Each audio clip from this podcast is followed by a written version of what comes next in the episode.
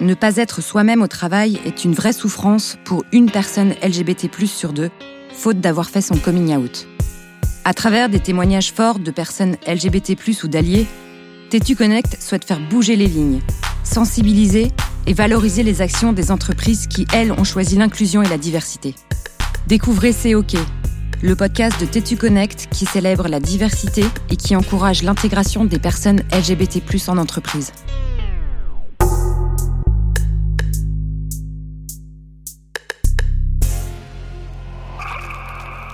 Bonjour, je m'appelle euh, Laurie, euh, j'ai 35 ans, je suis mariée et avec euh, mon mari, on a deux petits-enfants qui ont 3 ans et 18 mois et j'ai la chance de diriger la marque NYX Professional Makeup en France depuis à peu près deux ans. Je suis née à Paris et après je suis d'origine arménienne. J'ai la chance d'être née dans une famille unie où je crois que mes parents nous ont donné à à mon frère, ma sœur et moi, euh, je dirais deux valeurs fondamentales euh, que sont le respect de l'autre profond et euh, on va dire sans, sans ironie un certain sens de l'exigence et de l'excellence. Et ça, je pense que c'est certainement dû beaucoup à, à l'histoire de ma famille. Quand je dis le respect de l'autre, profond, sincère, de l'identité de l'autre, c'est que ça vient d'un patrimoine qui est le fait que mes quatre grands-parents ont vécu le génocide arménien de 1915 c'est une histoire euh, familiale qui est, assez forte. Enfin, en tout cas, on m'a transmis, nos parents nous ont transmis euh, à mon frère et, ma sœur euh, cette valeur fondamentale de l'autre et du respect de l'autre, en considérant que les gens sont pas mettre dans des cases, que une identité elle est, elle est plurielle et qu'il faut pouvoir la respecter. Donc ça, je pense, c'est la première chose. Et puis la deuxième chose que ça m'a inculqué beaucoup, c'est oui le, sens de l'exigence. J'ai toujours entendu chez moi quand on veut, on peut. L'important, c'est de se donner les moyens. Donc très rapidement, mes parents nous ont transmis cette exigence en me disant, mais entre guillemets, soyez les meilleurs dans, la voie que vous avez choisie. Et ça, ça vient bah, de mes grands-parents qui, euh, tu vois, ma, grand-mère, elle aurait pu être chanteuse d'opéra, on l'appelait la calasse euh, entre nous. Euh, mon grand-père que j'ai pas connu, bah, était tailleur, mais aurait pu être poète. Et en fait, c'est des gens qui n'ont pas eu cette chance, en fait, de pouvoir faire ce qu'ils voulaient et donc passent du temps à être bons, mais pour un truc où tu as le pouvoir d'agir, où tu as envie de bien faire les choses parce que c'est ta passion indépendamment de mes origines. Moi, je suis la... Alors, le, dernier n'est pas du tout, enfin, la dernière dans mon cas, euh, n'est pas du tout le, petit préféré d'une famille. Ça, je dis ça avec un peu d'ironie. J'ai une grande sœur et un grand frère. Et, en fait, tu dois te construire aussi très rapidement. Et je le vois avec euh, mon deuxième fils. Tu dois très rapidement dire, non, mais attends, moi aussi, j'existe. Et affirmer ta personnalité.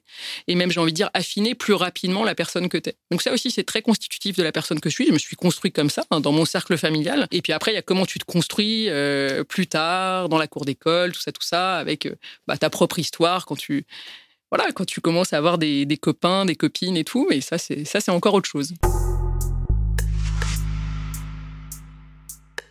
J'étais assez affirmée dans la cour d'école, effectivement. Euh, j'avais, euh, j'avais ce sentiment que, euh, enfin déjà un, il fallait être gentil avec tout le monde et qu'en fait, t'avais pas besoin de, j'ai envie de dire, écraser l'autre pour te sentir meilleur en fait et pour faire partie d'un groupe.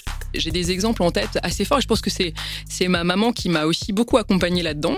En tant que maman, je me suis beaucoup posé la question et je me suis dit waouh, ma maman a été bonne. J'espère que je serai aussi bonne que ça, très honnêtement. Il y avait une fille qui était qui était était très en retard en lecture, était avec sa règle, qui galérait, etc. Et je me rappelle dire à ma mère, oh là là, on en a tous marre et tout. Et elle m'avait dit, mais pose-toi la question de pourquoi est-ce qu'elle est en retard? Et en fait, en creusant, juste en allant parler avec cette personne, avec cette fille, je me rappelle encore de son prénom, en fait, ses parents divorçaient.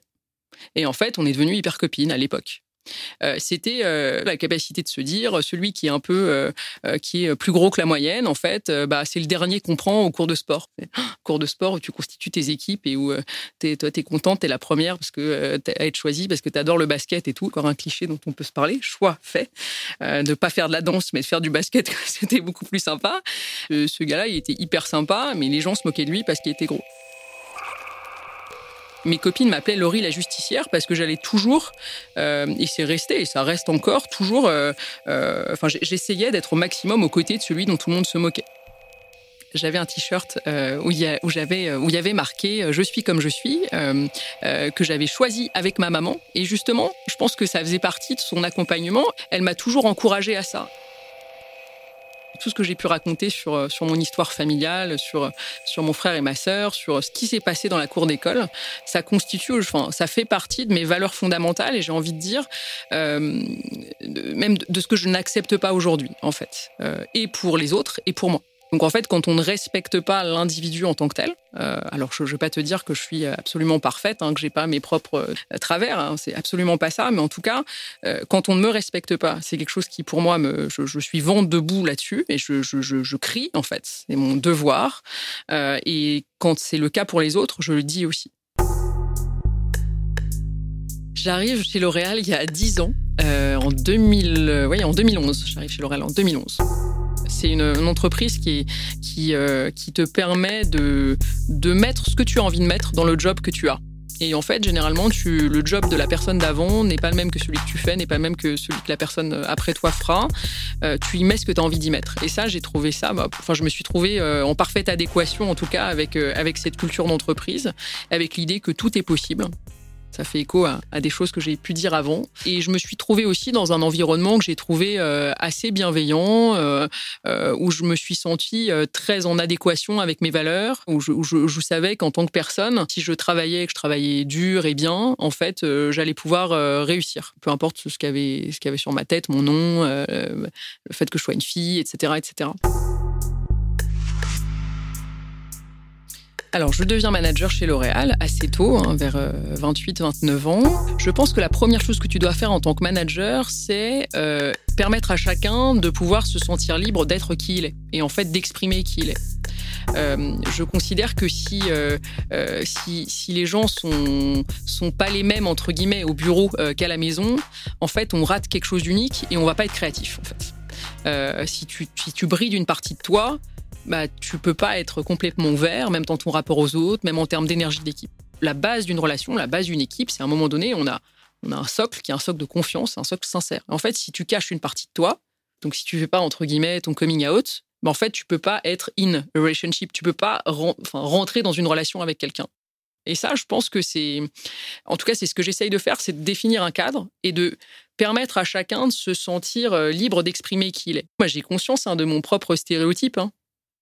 Euh, moi, j'adore dire, euh, j'ai mis mon serre-tête sur la tête, euh, maman hétéro, deux enfants, qui fait le bon truc qu'il faut faire. J'ai conscience, tu vois, du truc. Et en fait, je me moque de moi-même. Je suis parisienne.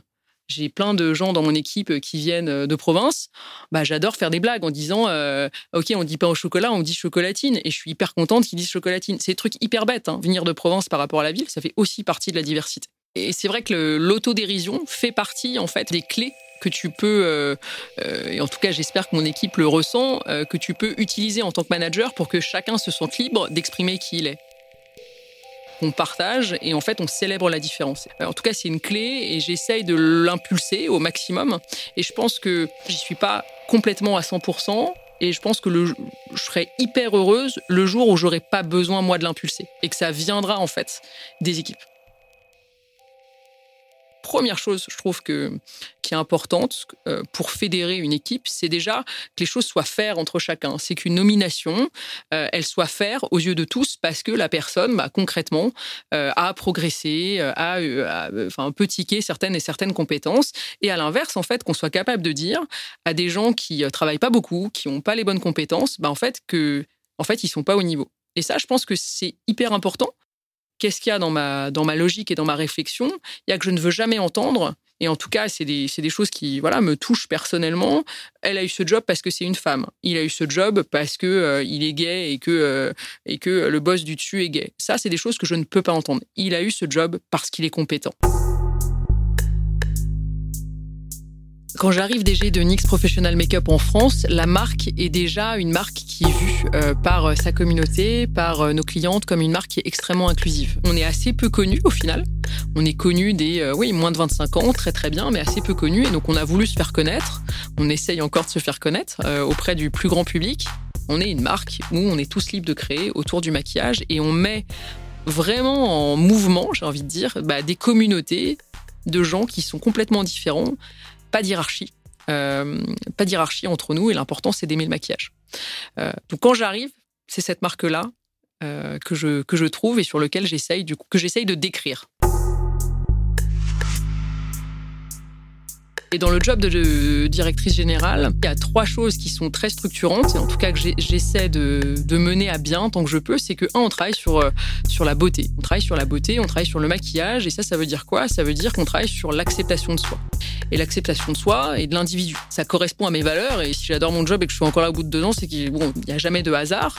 Euh, et donc, quand tu travailles sur la beauté, tu travailles sur l'acceptation de soi, et après, c'est quelles actions tu mets en place en tant que marque pour y aider, y contribuer. Euh, comment tu célèbres l'acceptation de soi? Je suis hyper contente de me dire qu'on célèbre la Pride chaque année depuis qu'on est en France. Euh, on est hyper fiers aussi avec euh, notre division marketing international d'être associé au LGBT+ Center de Los Angeles. Après, je pense qu'il y a un deuxième point qui est très fort et auquel je tiens beaucoup, qui est le pouvoir de l'image. Euh, quand tu travailles sur une marque, c'est est-ce que mon rôle aujourd'hui, c'est de mettre en avant des. Allez, je vais, je vais, je vais utiliser le stéréotype et je vais, je vais faire exprès parce que j'ai un troisième point qui me tient très à cœur après. Est-ce que je mets en avant euh, la blonde pulpeuse euh, type américaine qui est ton bon stéréotype de la marque de maquillage américain? Bah non en fait. dans notre sur notre compte Instagram qui a pratiquement un million de followers, ce qu'on fait, c'est qu'on utilise ce qu'on appelle l'UGC, donc les User Generated Content. Donc, c'est du contenu qui est fait par notre communauté. Et en fait, ce qu'on aime, c'est quel message artistique de maquillage est délivré. L'important, c'est ça. Et je reste persuadée que une marque a un pouvoir de l'image et je fais quand même extrêmement attention à ce qu'on rentre pas dans des stéréotypes les uns à la suite des autres et qu'on essaie de mettre en avant toutes les beautés. Et après, il y a un troisième point auquel je crois beaucoup, qui est le sens que tu donnes et, euh, ton rôle, qui est un rôle presque citoyen. Je ne peux pas aujourd'hui gérer une marque qui, euh, dont pratiquement 80% des clients sont des étudiants et étudiantes euh, et ne pas me dire que j'ai un rôle de pédagogie pour les générations qui arrivent.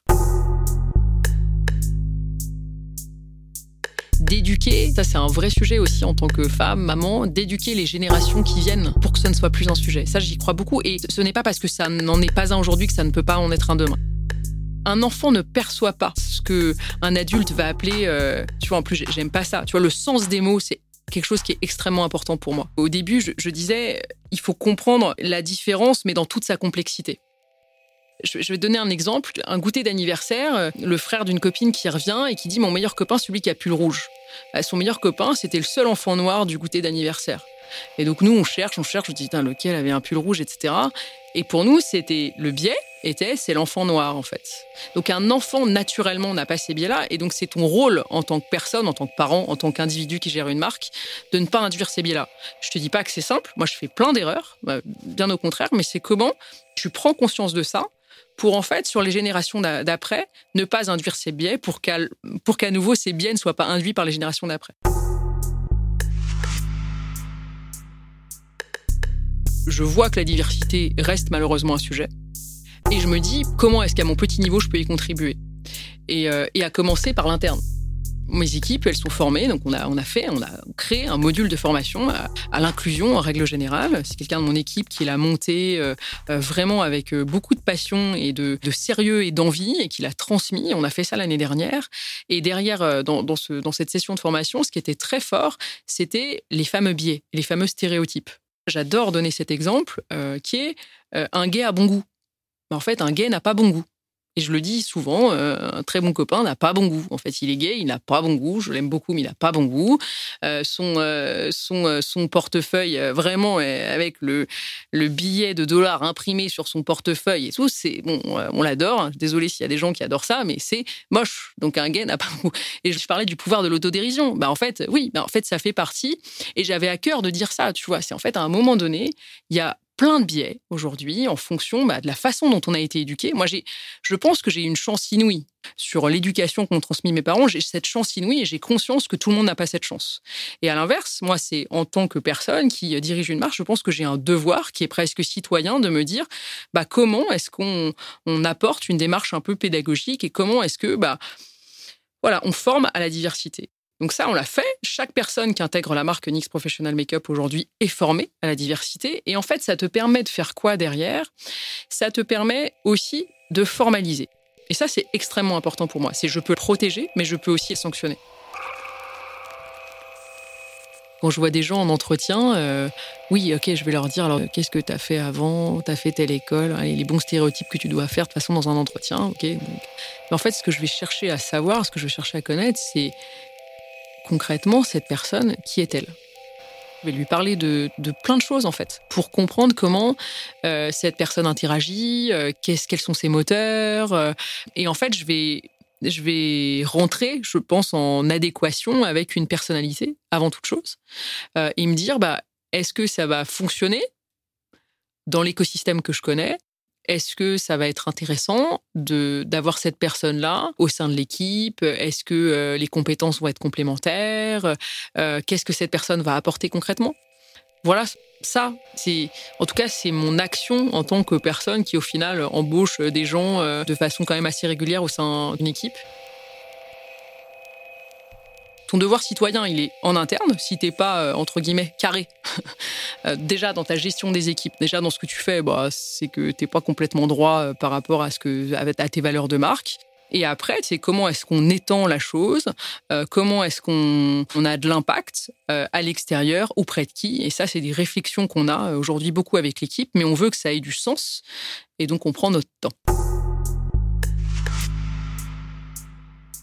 Peut-être une des plus belles choses que, que, que quelqu'un m'a dit en quittant l'équipe, en disant merci Laurie de mettre du fond. Et je me suis dit, bah tu vois, ça c'est le plus beau cadeau que c'est le plus beau cadeau qu'on pouvait me dire. Bien sûr, je lui ai pas dit, mais au final, c'était c'était la plus belle chose parce que c'est c'est ce qui reste au final. C'est ouais, c'est l'empreinte que tu laisses, c'est ton pouvoir d'agir au final. J'essaie au quotidien de mettre en place mon pouvoir d'agir. Souvent, euh, ton pouvoir d'agir, ton premier, ton premier ennemi, c'est toi-même. Il faut, tu vois, moi, j'ai conscience aussi qu'il faut que j'ai confiance en moi, qu'il faut, qu'il faut toujours oser. Euh, euh, là-dessus, j'ai encore un, petit travail à faire, mais en tout cas, à mon petit niveau, à ma petite échelle, j'essaye de l'avoir par force de conviction. Aujourd'hui, le rôle d'une entreprise, bah, c'est déjà de, c'est déjà de prendre le sujet. Euh, d'en avoir conscience et d'essayer de, le, de les faire évoluer. C'est pas une communication, euh, je vais mettre en place un plan d'action et puis dans un an je vous dis que c'est génial. Je pense que c'est des sujets qui prennent du temps. Je voyais euh, notre, notre DRH qui montrait la répartition homme-femme dans les comités de direction il montrait que c'était un, travail à peu près de 20 ans avec euh, des pyramides et comment, euh, bah, tu vois, la part des femmes par rapport aux hommes avait évolué. Je trouvais que c'est une bonne façon de voir les choses, euh, de se dire, bon, bah, en fait, c'est vraiment pas le genre de sujet que tu traites en une journée. En revanche, c'est quel type d'action tu peux mettre en place sur le long terme pour faire évoluer, en tout cas pour aller vers une entreprise qui est plus inclusive je crois beaucoup au pouvoir de l'humain et de l'individu. Et donc, c'est dans le choix des individus et des leaders et dans ce qu'ils en font qu'aussi on fera évoluer les choses. Et donc, c'est euh, euh, voilà, ces petits messages dans toutes les entreprises choisissez bien vos leaders parce que c'est eux certainement qui arriveront à insuffler euh, une certaine dynamique. Et une fois encore, là, on a vraiment, je, je, trouve, réussi, même si le travail est un, est un éternel recommencement, c'est quand après, bah, ça vient de, de l'ensemble des équipes. Alors mon message, c'est le motto de la marque. Euh, je vais faire un truc euh, que j'ai pas prévu de faire. Euh, c'est une pub de Kelvin Klein qui était sur la sur la porte de la chambre de ma sœur quand j'étais quand j'étais quand j'étais jeune. Et c'était Kate Moss sur cette pub là qui commençait une pub en noir et blanc. ça se trouve ça existe même pas sur Google. Ça fait genre la, la fille à 35 ans et tout. Et ça disait soit bien, soit mal, soit toi.